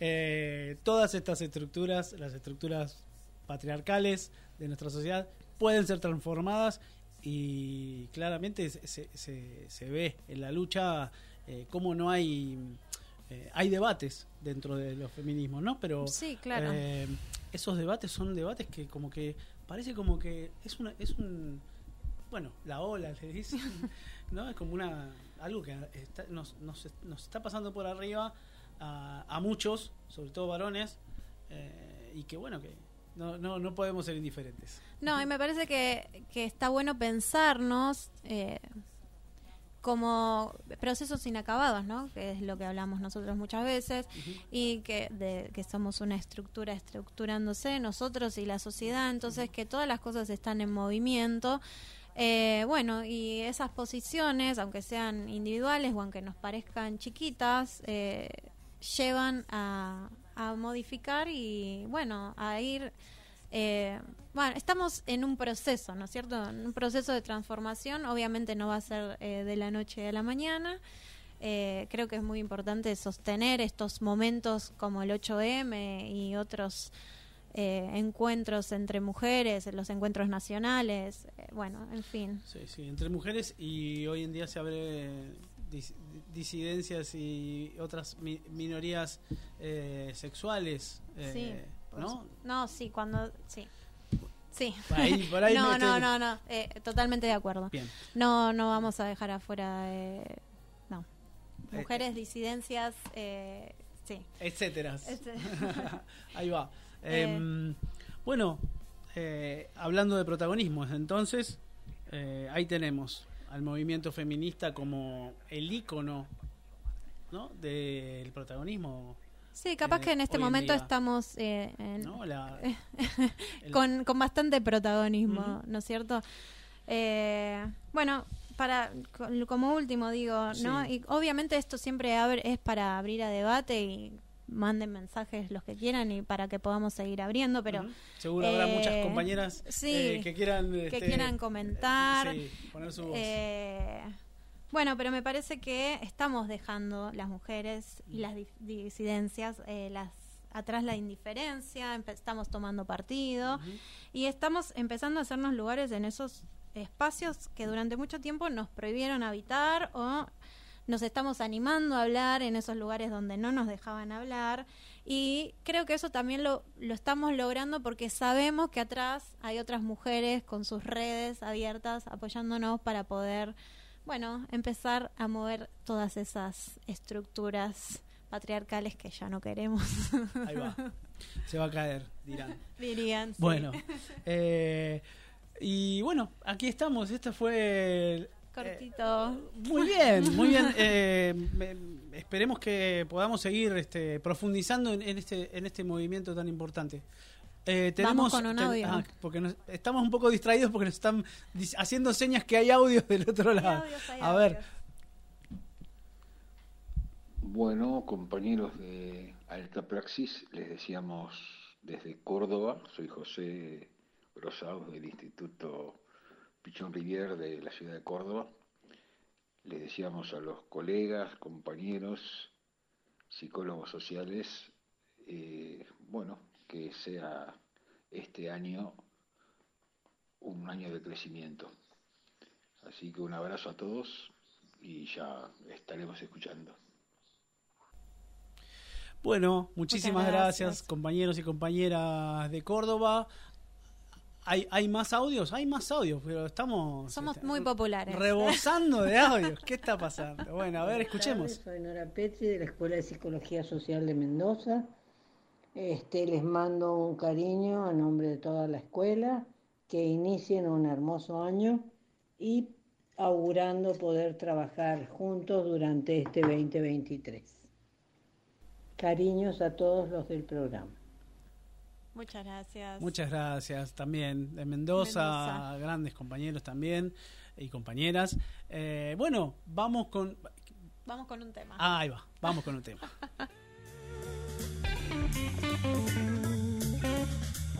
Bueno, bueno, eh, volvemos, volvemos. eh, estamos ahora en los últimos, la última media hora del programa que a nosotros se nos ha pasado volando. volando.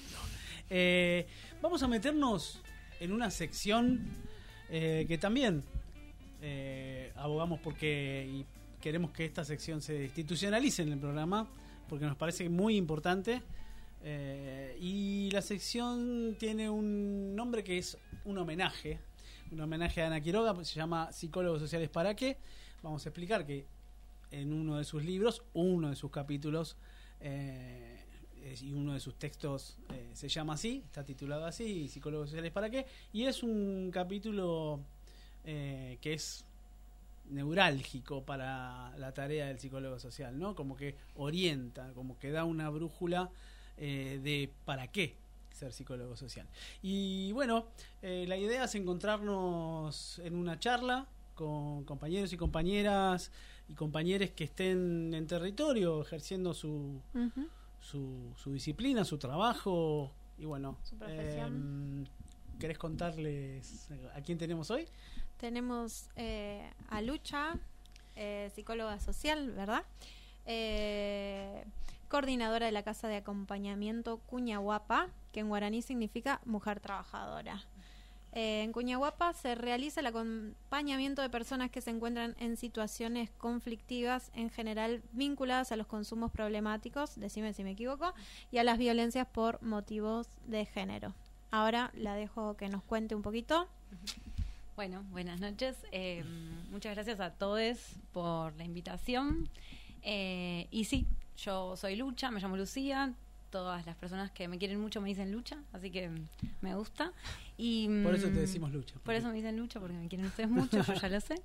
Eh, bueno, y el año pasado me recibí de psicóloga social junto con Diego eh, y con compañeras de la producción.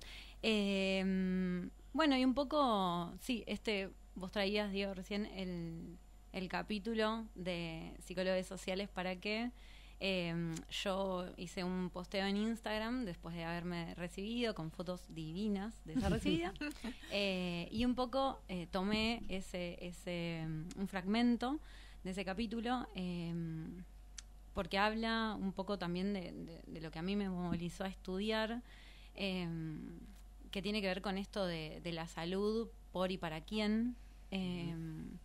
Creo que, que eso es importante para la liberación de los pueblos, me parece que, tiene que ver también con, con un momento eh, de protagonismo que, que estamos viviendo, no sé, recién escuchaba un poquitito de lo que venían trayendo del movimiento feminista o transfeminista, la lucha y demás. Em, lo vinculo un poco a eso, me parece que, que es eh, un momento de, de empezar a tomar protagonismo y, y pensar, bueno, ¿para qué hacemos lo que hacemos? Y, y bueno, en esto de, ser psicóloga social, eh, me encontré varias veces durante la carrera en, el, en mi laburo, em, que es una, una CAC, es una casa de acompañamiento comunitario. Tenemos un convenio con Cedronar para elaborar específicamente sobre consumos problemáticos, el abordaje, la prevención. Eh, y laburamos también con una población específica, que son mujeres cis, lesbianas, travestis, trans y personas no binarias. Y mm, en ese sentido un poco es una, una apuesta a la, a la salud integral y a la salud mental también en particular. Em, y pensábamos eh, hace poquito, hace algunos días, como bueno, eh, ¿qué hacemos acá las psicólogas sociales? Em, y creo que una no se da cuenta a veces, pero lo aplica todo el tiempo. Por lo menos yo al principio no me daba tanta cuenta, pero sí, es verdad, lo, lo vas como aplicando y mm, creo que eso es lo mejor de hecho. Eh, creo que hay un montón de, de disciplinas en las que uno ejerce de manera consciente. Creo que en la psicología social, por supuesto que se hace de manera consciente, pero también hay algo de lo aprendido, de, mm, de lo que una va incorporando, que, que me parece que es súper interesante, porque además lo haces eh, de manera inconsciente también muchas veces. Em, en esto de, no sé, intervenciones, a mí me ha pasado en familias, eh, de leer por ahí algún, algún informe que hice hace cinco años y uno que hice hace uno, y claramente no, no era la misma lucha con las mismas herramientas. Bueno, Em, ahí me- justo se me, me hiciste disparar una pregunta. Perdón porque me están llamando. me- es un cobrador. Un banco. Eh, em, se me ocurrió una pregunta en base a lo que estabas contando, ¿no? ¿Cuál fue? vo- Vos venís de, de unos años de militancia eh, eh, y bueno, ahora este dispositivo en el que estás, eh, lo- todo lo que estás describiendo, ¿no? ¿Qué, qué, qué fue lo que te modificó? Porque la militancia, poner la mirada en el otro, eh, todo eso ya estaba. Sí, la militancia pasó? estaba, poner la mirada en el otro bueno, estaba. ¿Qué se transformó? ¿Qué se transformó o qué? Bueno, un poco lo estás contando, ¿no? Esto- hay nuevas herramientas, hay algún aprendizaje, hay... eh, nada, Sí. ¿qué, puedes, ¿Qué puedes decirnos con eso? Creo que hay algo de. mm, La militancia tiene algo de poner la mirada en otros desde un lugar eh, a veces muy complejo en términos de la distancia eh, que a veces se tiene Y, mm, y por ahí a veces una se pasa de compromiso y en ese pasarse de compromiso, en el buen sentido, digo, con buena Sí. onda, con buenas intenciones y demás, eh, lo que termina pasando es que mm, no sé si se pueden tomar tantas buenas decisiones desde un lugar de tan poca distancia. Tanto Creo que la psicología social me aportó mucho eso, esa distancia operativa, óptima, una distancia que construye, una distancia que suma. Em, eso para mí fue clave, fundamental. Em, y después tal vez esto de, em, de poder encontrarme yo desde otro lugar, em, también a la hora de, de cualquier tipo de intervención psicosocial. Mm. Nosotros recibimos eh, familias, recibimos, mismo en el grupo de trabajo, o sea, yo soy parte de la coordinación general de la casa, o sea, soy la coordinadora general, después hay un grupo de coordinadoras eh, y hay un grupo de operadoras, promotoras, que son como las trabajadoras que ejercen el acompañamiento eh, cotidiano, en términos de, bueno, vamos a la salita a acompañar a la, a la persona que llega, vamos a la comisaría cuando es necesario, le acompañamos a, hacer su documentación, bueno, lo que sea. Tareas de acompañamiento, contención, que tienen que ver con cuestiones específicas, concretas de realizar un trámite o, Sí. o otro tipo de cuestiones también. Sí, em, De contención. Sí, muchas veces están orientadas a, a esto de, mm, por ahí los seguimientos, como eh, el otro día una chica mm, me contaba que había avanzado en un montón de cosas, llegó hace un mes a la casa por primera vez, derivada de otro dispositivo, que también es una CAC, y mm, me contaba como eh, todo lo que había avanzado, lo que por lo menos ella sentía que había avanzado desde que llegó, y me decía, bueno, se, como que ella mm, hacía referencia, se lo debo todo a Gisa y Caro, que son las promotoras que la vienen acompañando. Yo decía, bueno, un poco de, también eh, eh, de tu parte, le digo que pusiste un Claro. montón, que hiciste un montón, que activaste. Ella me decía, bueno, sí, pero el mensaje eh, de recordatorio de los turnos, el acompañamiento hasta campana que yo no quería ir para mm, buscar la partida de mi hijo, para poder hacerle el cambio de domicilio, para poder inscribirlo en la escuela y que ahora el pibe está en la escuela y yo tengo un montón de tiempo para poder estudiar, laburar, hacer mis cosas y demás, eso me ordenó y a partir de ese ordenamiento esa compañera pudo empezar a repensar su proyecto de vida, con lo Claro. cual pudo empezar también a repensar, bueno, en qué lugar quedan esos consumos. Em, entonces digo, como esos acompañamientos son recontra importantes y esas promotoras, operadoras, también eh, como grupo de trabajo, eh, yo también me di cuenta que hubo algo de la psicología social que yo empecé a aplicar ahí en ese grupo de trabajadoras. Porque, mm, digo, el, el grupo, si bien... eh, Con las mismas trabajadoras. con las mismas del- trabajadoras. Eh, son 40 trabajadoras y mm, somos 40, porque yo también estoy ahí. Em, y, y sí, muchas veces me encontré como desde un lugar, si bien mi rol es de supervisión, em, de poder acompañar desde otros lugares, hacer aportes de, de lo que yo leía como emergente, que em, me parece que, lo que hicieron fue generar algún tipo de movimiento, Mm. em, como en el sentido de aportar, che, bueno, yo eh, como hacer una lectura de una situación en donde esa compañera por ahí a partir de algo puntual podía como hacer un aporte que destrababa algo. Bueno, ese grupo de trabajo empezó a, a funcionar mejor y, y por supuesto eh, creo que tiene que ver con, con mis herramientas adquiridas de la psicología social para supervisar ese grupo de trabajo. Bien, acá nos, nos están apurando. Nos- bueno, se nos pasó el programa, eh, terrible. Bola, sí. Eh, tenía algo, otra cosa para preguntarte. El lugar en donde estás trabajando, ¿están, están teniendo talleres, están haciendo cosas? ¿Necesitan personas? ¿No necesitan? ¿Qué necesitan? Necesitamos siempre recurso humano. El recurso humano es fantástico, es lo que realmente modifica. Mm. Em, sí, nosotras damos talleres. La casa tiene, eh, es una casa hermosa, divina, a la que nos mudamos. ¿Puedes decir la dirección, Podemos decir la teléfono? dirección. Em, la casa es de em, acompañamiento ambulatorio. Em, nosotros trabajamos de lunes a viernes, de las 8 de la mañana a las 5 de la tarde. Y eh, a la mañana, sobre todo, hay atención. eh, en donde nos ocupamos de hacer entrevistas individuales, en donde a veces hacemos también entrevistas eh, grupales o a familias. Em, tenemos eh, un centro de acceso a la justicia que se abrió la semana pasada, pero nosotros ya veníamos laburando con eso. Em, y lo que hacemos a la tarde son más bien talleres vinculados a la prevención, la contención, eh, la reflexión también de esas compañeras. Así que em, hay por ahora, hay taller de cocina, hay taller de fútbol, hay taller de boxeo, hay, hay un taller de armado de CBs y compus. Eh, y estamos necesitando todas las personas que te- tengan buena onda y herramientas de la psicología social para sumarse. Bien, ¿y a dónde se pueden comunicar? Se pueden comunicar a nuestro mail o a nuestro Instagram, que se escribe, si en la casa es cuña guapa, para ponerlo en redes sociales, es sin la ñ, Sin es la con. N. Es cuna guapa, Cuna punto Guapa. San Martín. Guapa con G. Cuna Guapa con G. Guapa. Sí, es cuna Bien. con K, cuna, Cuna con- guapa. Ahí va. Eh, bueno, la verdad. Ah, eh, perdón. Bueno, Ah, bien, acá, porque no- nos están dando indicaciones acá. eh, la jefatura. Eh, bueno, eh, bien, o sea que eh, quien quiera aportar, quien quiera hacer sus aportes, por Instagram se puede comunicar. Se pueden comunicar. Teléfono, Tenemos una línea que por supuesto no me la sé de memoria, pero la podemos dejar ahí Sí. escrita. Y Bien, mm, sí. igual al Instagram, yo soy muy Instagramer, así que lo reviso todo Ah, el tiempo. Vayan Cuna al guapa con K, cuna guapa punto San Martín. esto es en San Martín. Bien. Sí, estamos en San Martín. Bueno, Profundo con urbano. eh, Gaby, no, ah, bueno.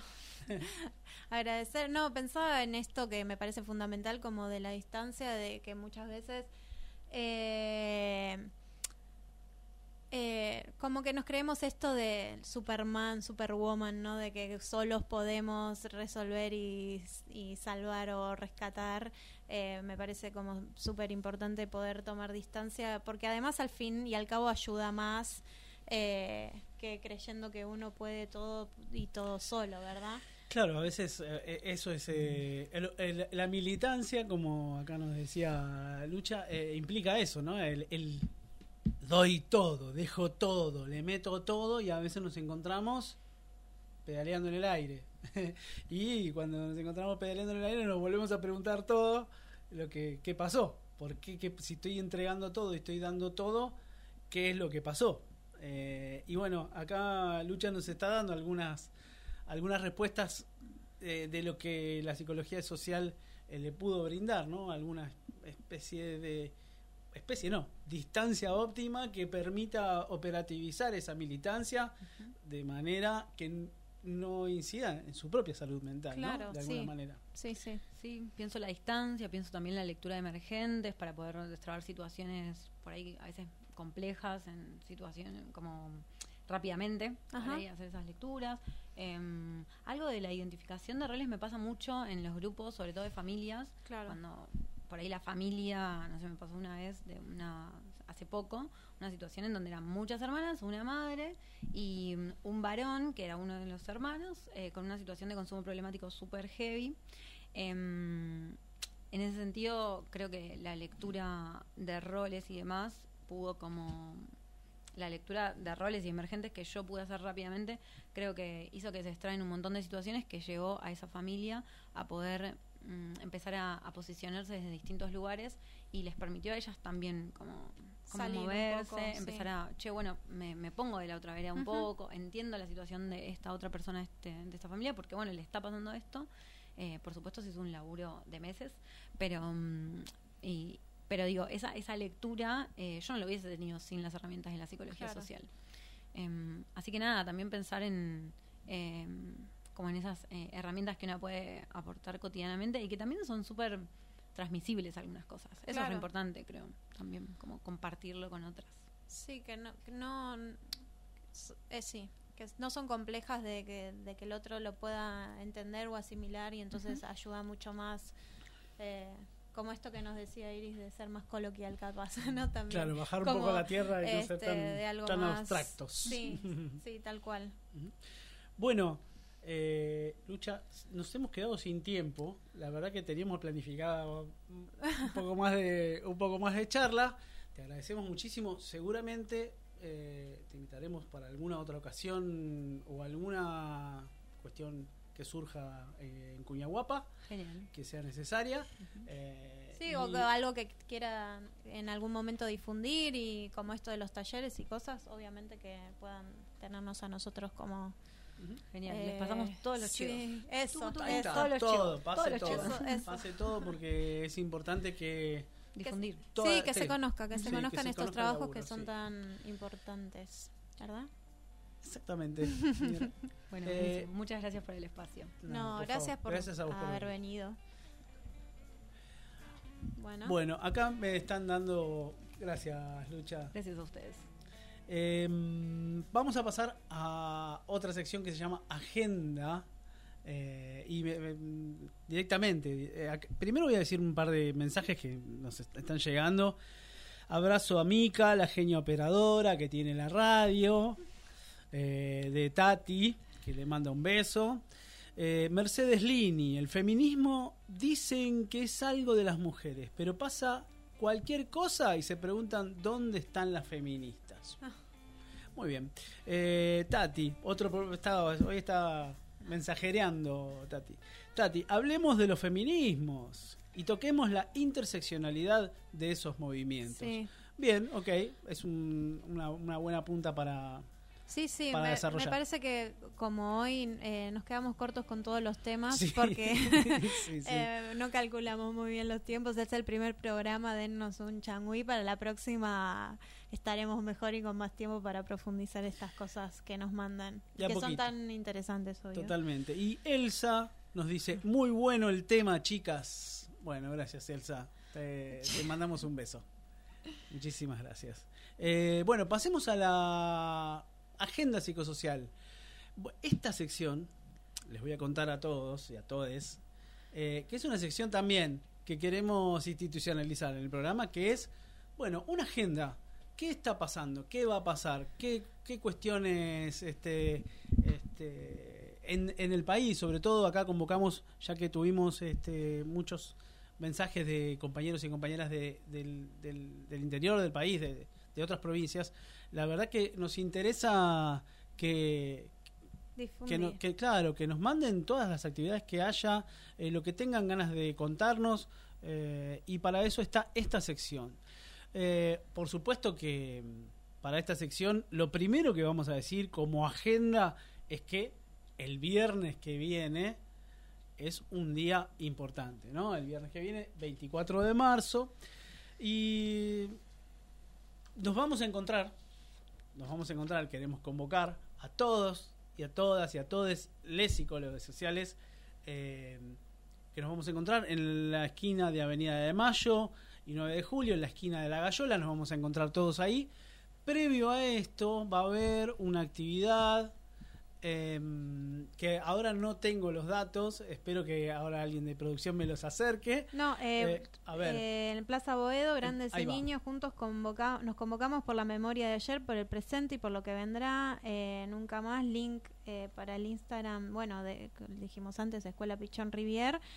Es que todavía están abiertas las inscripciones y que quien quiera y Sí. tenga ganas de ir a descubrir de qué la- es la psicología social. el inicio de las clases, apertura, inscripciones, bueno, eh, hay carrera a distancia y presencial en todo el país y Cava, el título es oficial, eh, me parece importante aclararlo.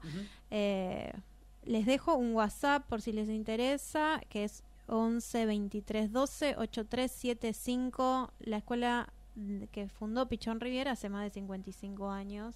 Ujú. Así que Bueno, y nos quedamos con un montón de cosas. Eh, que, que le podemos- tenemos un montón. Si los que están viendo por Facebook, no sé si ahora están viendo, pero eh, como verán, arriba de la mesa hay un montón de papeles, libros y cosas que, bueno, nos quedamos con ganas de compartir. Pero lo compartiremos el día 31 de marzo, De marzo. viernes, 19 horas. Los esperamos a todos. eh, y- Eh, y el, el próximo programa que Sí. nos quedó pendiente para hoy vamos a tener a Ruth para hablar sobre el progreso de la De la ley de Cava. de acá de Capital. Así que eh, eso, bueno, eso y los saludos que nos mandaron les agradecemos, nos quedarán pendientes para el próximo programa. Nuevamente gracias Lucha por venir, gracias eh, Pablo que nos eh, nos la, entrevista también. Una hermosa entrevista. sí. Gracias Diego. Bueno, gracias a todos, gracias a todos los que están del otro lado, gracias a Lucha, gracias a Pablo, gracias a todos por este primer programa que salió este Eh, mejor de lo que pensaba. Como cualquier programa tiene que salir. Bueno, Vamos por más. abrazo grande y los esperamos el 31 a las 19 horas. Gracias.